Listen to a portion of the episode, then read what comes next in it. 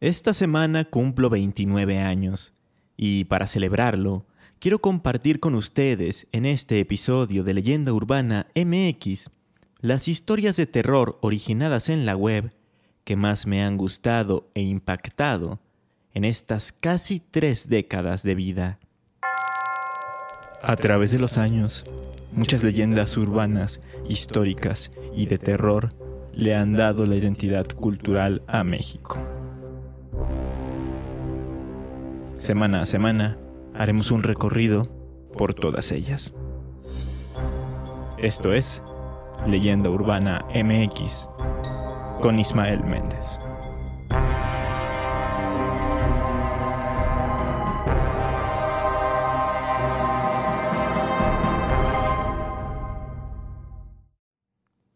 Como ya lo escucharon en la introducción, este miércoles 12 de julio es mi cumpleaños y me parece una ocasión perfecta para contarles un poco más acerca de mí, pero sin salirme obviamente de la temática del podcast.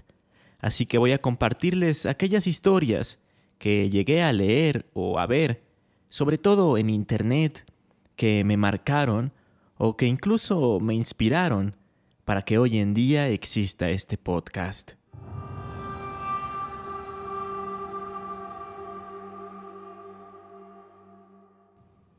Estoy seguro de que en algún live o en algún episodio les conté que siendo prácticamente un niño, compré o me compraron más bien una revista que estaba dedicada a temas de tecnología, computación y videojuegos.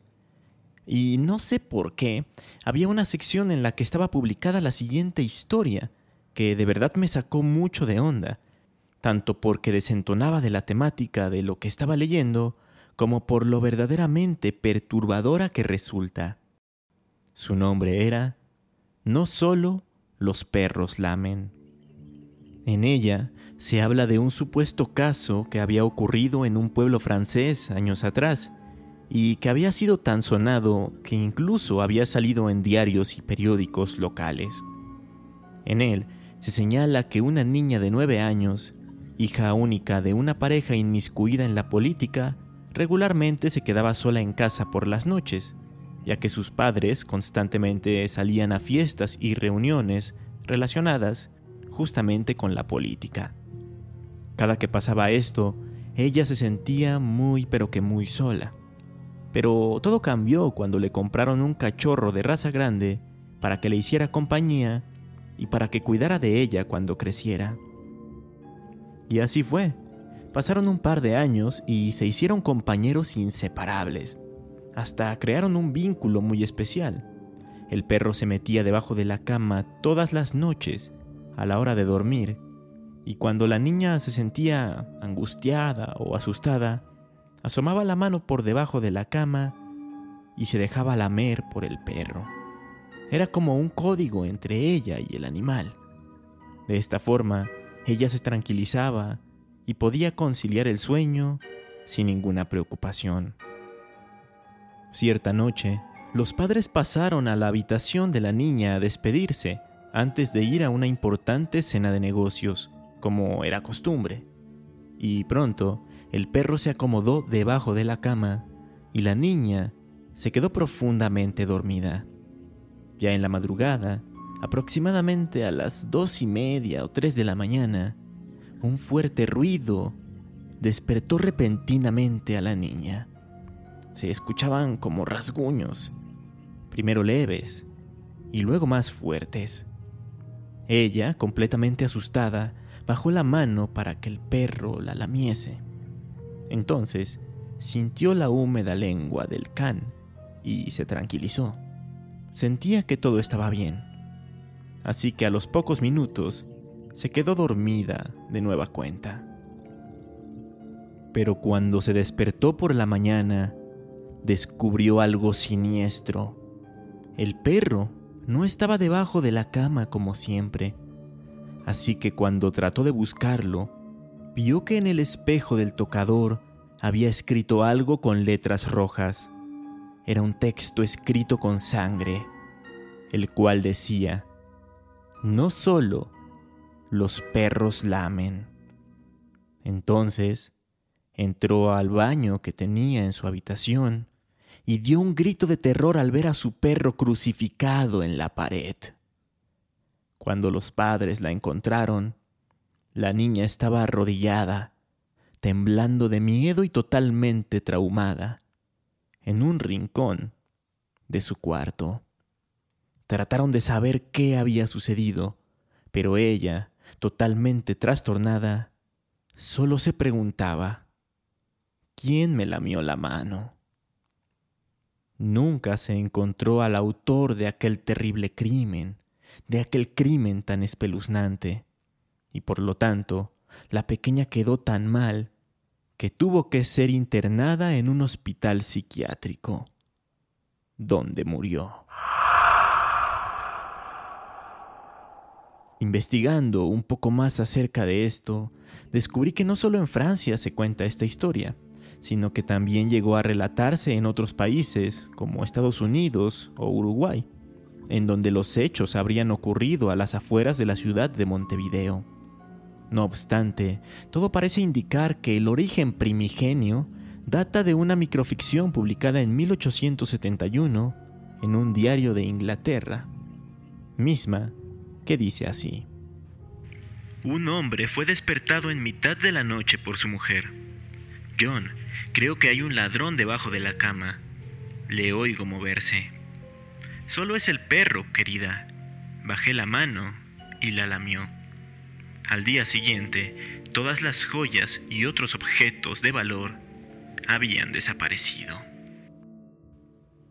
Con el tiempo, tratando de rememorar esta historia, me di cuenta o me enteré de que era una creepypasta, que a lo mejor ese relato original había sido modificado y publicado en Internet. Ahí caí en cuenta el por qué estaba en dicha revista de computación, pues seguramente fue incluida como parte de la cultura de la red. El caso es que a partir de ese momento me llamaron la atención las creepypastas, de hecho, algunos de los primeros videos que subí a YouTube relacionados con el terror fueron de este tipo. Y es que así empezamos muchos en este ámbito.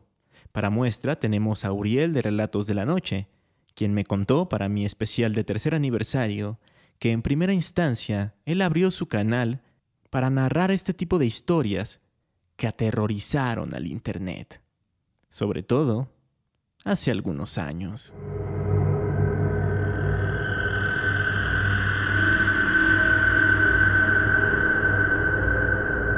Hubo un tiempo cuando apenas había llegado el Internet a mi casa y me tenía que conectar mediante la línea telefónica, en el que uno de mis pasatiempos era entrar a ciertas páginas de Internet en las que se recopilaban supuestas fotos de fantasmas, y aunque me aterraban, no podía dejar de verlas.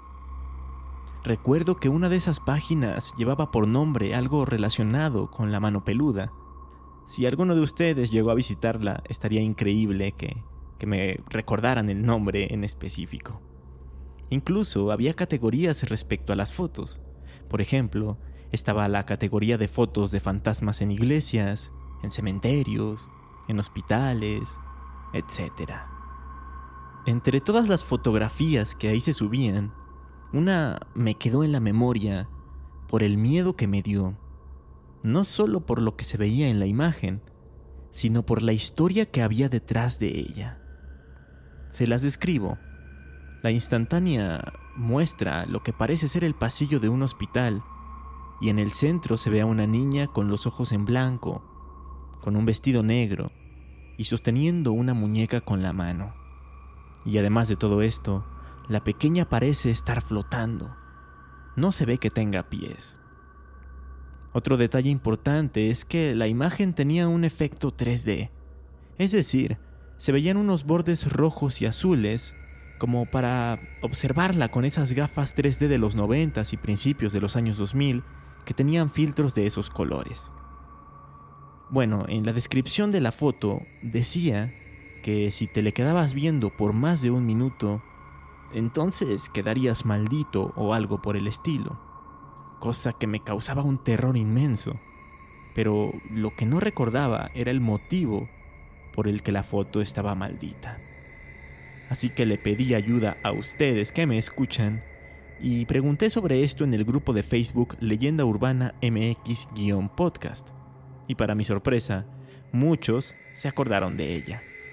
Orlando Sánchez comentó que él la vio por allá del año 2004, pues le llegó en una de esas típicas cadenas por correo electrónico, en las que te pedían que la reenviaras o si no, te pasaría algo. Alexei Enrico me dijo que según la historia que él conocía, la niña de la imagen había sido ingresada a un psiquiátrico después de matar a su familia y que por eso estaba maldita, pues ella iría por ti, iría a hacerte daño si la veías. Por su parte, Daniel Robitaille asegura que la imagen fue hecha por una revista japonesa para una de sus publicaciones. Sin embargo, cuando era niño, le había causado auténticas pesadillas. Otros más me dijeron que esa foto, habían leído, había sido tomada en el Hospital Juárez o en una fábrica de autos ubicada en Puebla. Pero Gilberto Islas me compartió unos links donde había otras versiones.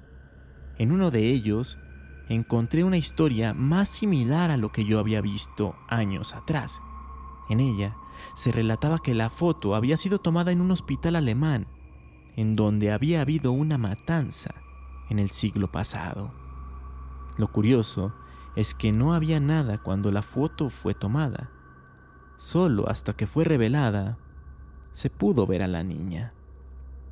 Ahora bien, según esta fuente, resulta que como tal, la foto no estaba maldita, sino que el mensaje con el que venía acompañada era una advertencia, ya que muchas personas habían quedado dañadas psicológicamente por el impacto, por el shock que les causaba verla. No la mires fijamente a los ojos por más de un minuto, o recibirás graves daños en tu mente.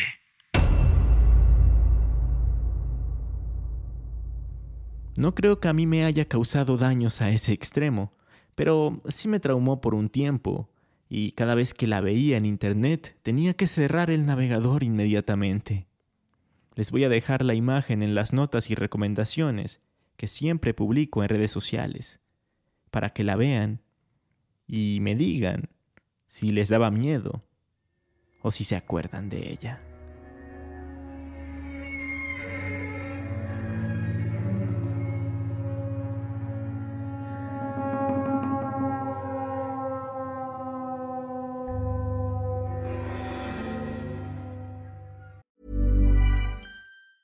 Hi, I'm Daniel, founder of Pretty Litter. Did you know cats tend to hide symptoms of sickness and pain? I learned this the hard way after losing my cat, Gingy. So I created Pretty Litter, a health monitoring litter that helps detect early signs of illness by changing colors, saving you money and potentially your cat's life. Pretty Litter is veterinarian developed, and it's the easiest way to keep tabs on your fur baby's health right at home. Go to prettylitter.com and use code ACAST for 20% off your first order and a free cat toy. Terms and conditions apply. See site for details. If you thought the only way to get a more defined jawline with natural looking results was through surgery, think again. Juvederm Volux XC is a non surgical injectable gel filler that improves moderate to severe loss of jawline definition and can help you achieve natural looking results with little downtime. Even better, this improved definition lasts up to one year with optimal treatment. No maintenance required. Improve jawline definition for a smooth, sculpted look with Juvederm Volux XC. For important safety information and to find a licensed specialist, visit juvederm.com. That's J U V E D E R M.com. Not for people with severe allergic reactions, allergies to lidocaine, or the proteins used in Juvederm. Common side effects include injection site redness, swelling, pain, tenderness, firmness, lumps, bumps, bruising, discoloration, or itching. There's a risk of unintentional injection into a blood vessel, which can cause vision abnormalities, blindness, stroke, temporary scabs, or scarring. Talk to a licensed specialist to for you. Ahora vamos con un verdadero clásico del Internet que en su momento me asustó como nunca, en aquellos años en los que iba en la secundaria, pero que a la vez me dejó con intriga por saber más del caso. Lo malo es que cuando investigaba y veía imágenes relacionadas, no podía continuar por todo el miedo que le tenía. Estoy hablando de nada más y nada menos que obedece a la morsa. Los que sean de mi generación se acordarán perfectamente de ese video, que fue extremadamente popular desde que apareció en YouTube por allá del año 2007. Un video que iniciaba con unas imágenes bastante extrañas e inquietantes, acompañadas de la canción infantil Witsy Witsy Araña, para posteriormente mostrarnos un videoclip de una extraña mujer, muy delgada y visiblemente demacrada, que bailaba de una forma errática y con un audio muy perturbador de fondo, como si estuviera al revés.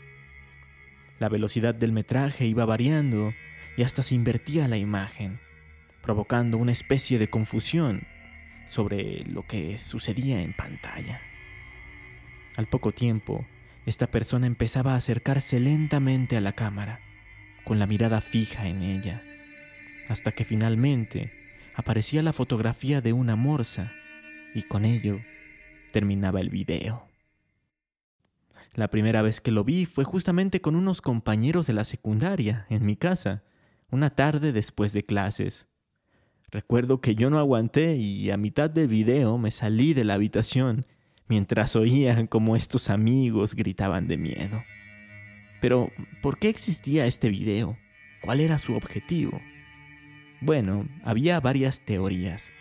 La más extendida de ellas dictaba que la Morsa era una secta satánica y que había producido y publicado ese material para conseguir más miembros en su organización o para manipular a las personas, ya que en teoría contenía mensajes subliminales y simbología oculta relacionada justamente con lo satánico. Otra de las teorías se inclinaba a que todo era parte de un experimento psicológico con el que se buscaba estudiar las reacciones de las personas ante contenido perturbador.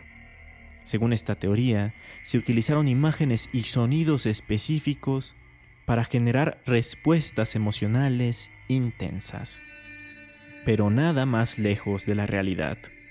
Tiempo después salió a la luz la verdad de Obedece a la Morsa. Pasa que los clips de la persona que se ve bailando pertenecen a Sandy Crisp, una actriz y cantante transgénero estadounidense que tuvo una vida muy difícil, debido a que cuando era niño y llevaba por nombre Johnny Baima, fue víctima de muchos abusos, por lo que terminó en un orfanato, en donde también fue violado. En su adultez tuvo que dedicarse por un tiempo a la prostitución y cambió su nombre y su género, además de que adoptó el seudónimo o nombre artístico de The Godness Bonnie.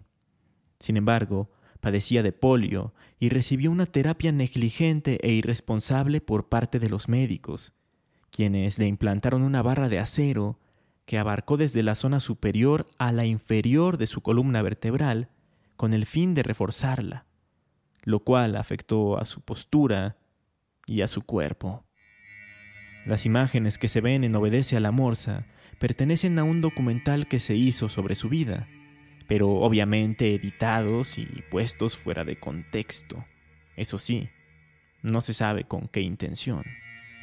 La triste historia de Sandy terminó en 2021, cuando falleció. Por todo esto que les acabo de contar, su imagen se reivindicó y actualmente si ustedes buscan el video de Obedece a la Morsa, van a poder ver que en los comentarios la gente honra su memoria y hasta se siente mal por haber temido de ella. Por ejemplo, un usuario dice lo siguiente. Descansa en paz. De niños nos traumó a todos, pero ahora la recordamos con gran nostalgia. Me da tristeza saber que la consideramos un monstruo. Aún así, no cabe duda de que en su momento esto nos aterrorizó a muchos y puede que a algunos les siga provocando incomodidad, no solo el video, sino incluso únicamente el audio que lo acompañaba.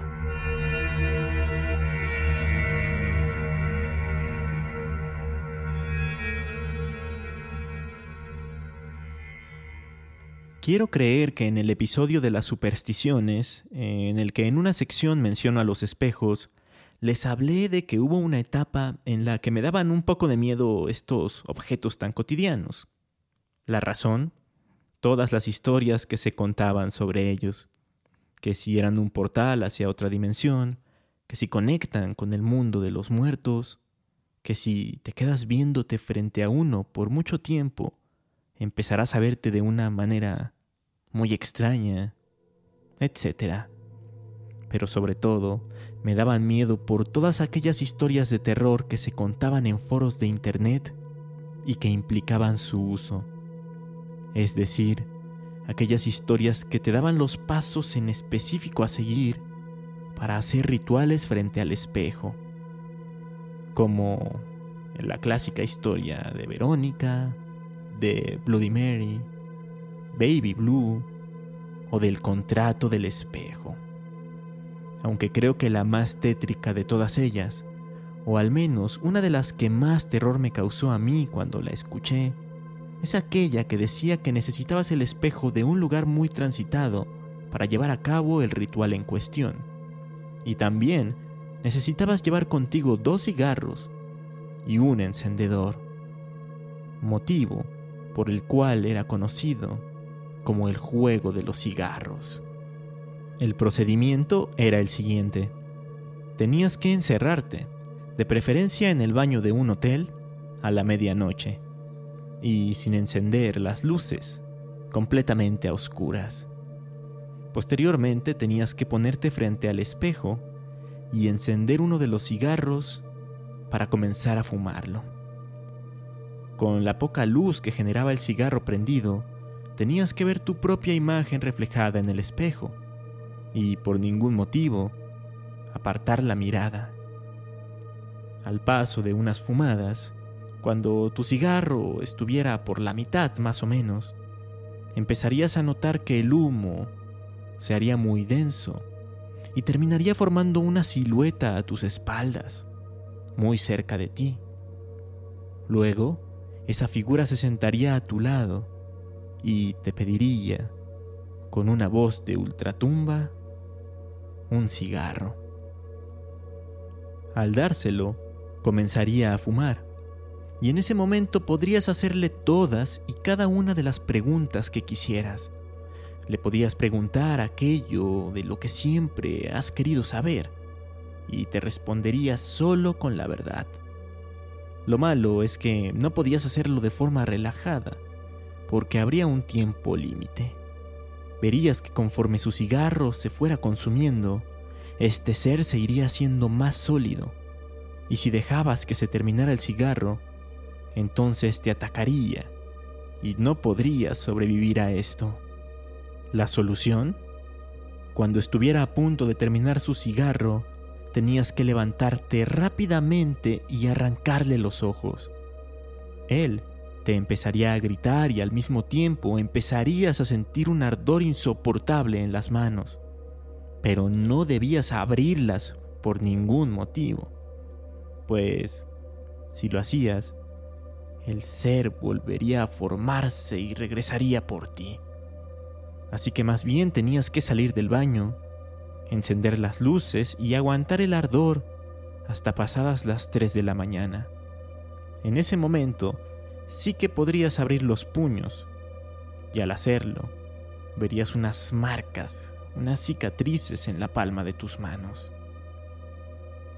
Cuentan que una vez acabado el ritual, tendrías una percepción más amplia de la realidad, una especie de sexto sentido, con el cual podrías saber algunas cosas que sucederían en el futuro, cosas que solo tú sabrías y cosas en las cuales no podrías interferir, por más terribles que fueran. Pero el precio a pagar por todo esto era bastante alto, pues ya nunca más podrías quedarte a oscuras tú solo, en un lugar donde hubiera un espejo, pues la figura de este ser podría regresar para cobrar venganza.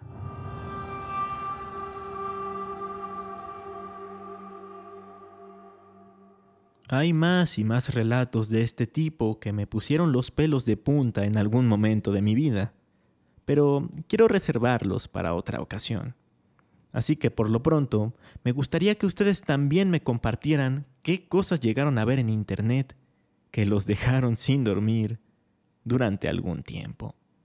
Los leo a través de redes sociales.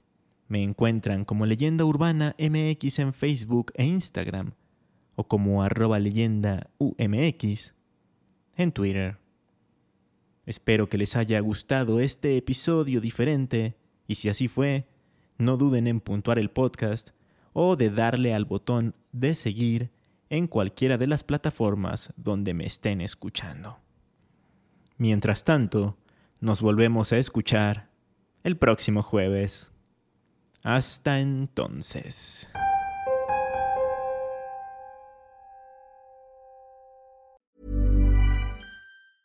Planning for your next trip? Elevate your travel style with Quince. Quince has all the jet setting essentials you'll want for your next getaway, like European linen, premium luggage options, buttery soft Italian leather bags, and so much more. And is all priced at 50 to 80% less than similar brands. Plus, Quince only works with factories that use safe and ethical manufacturing practices. Pack your bags with high-quality essentials you'll be wearing for vacations to come with Quince. Go to quince.com slash pack for free shipping and 365-day returns.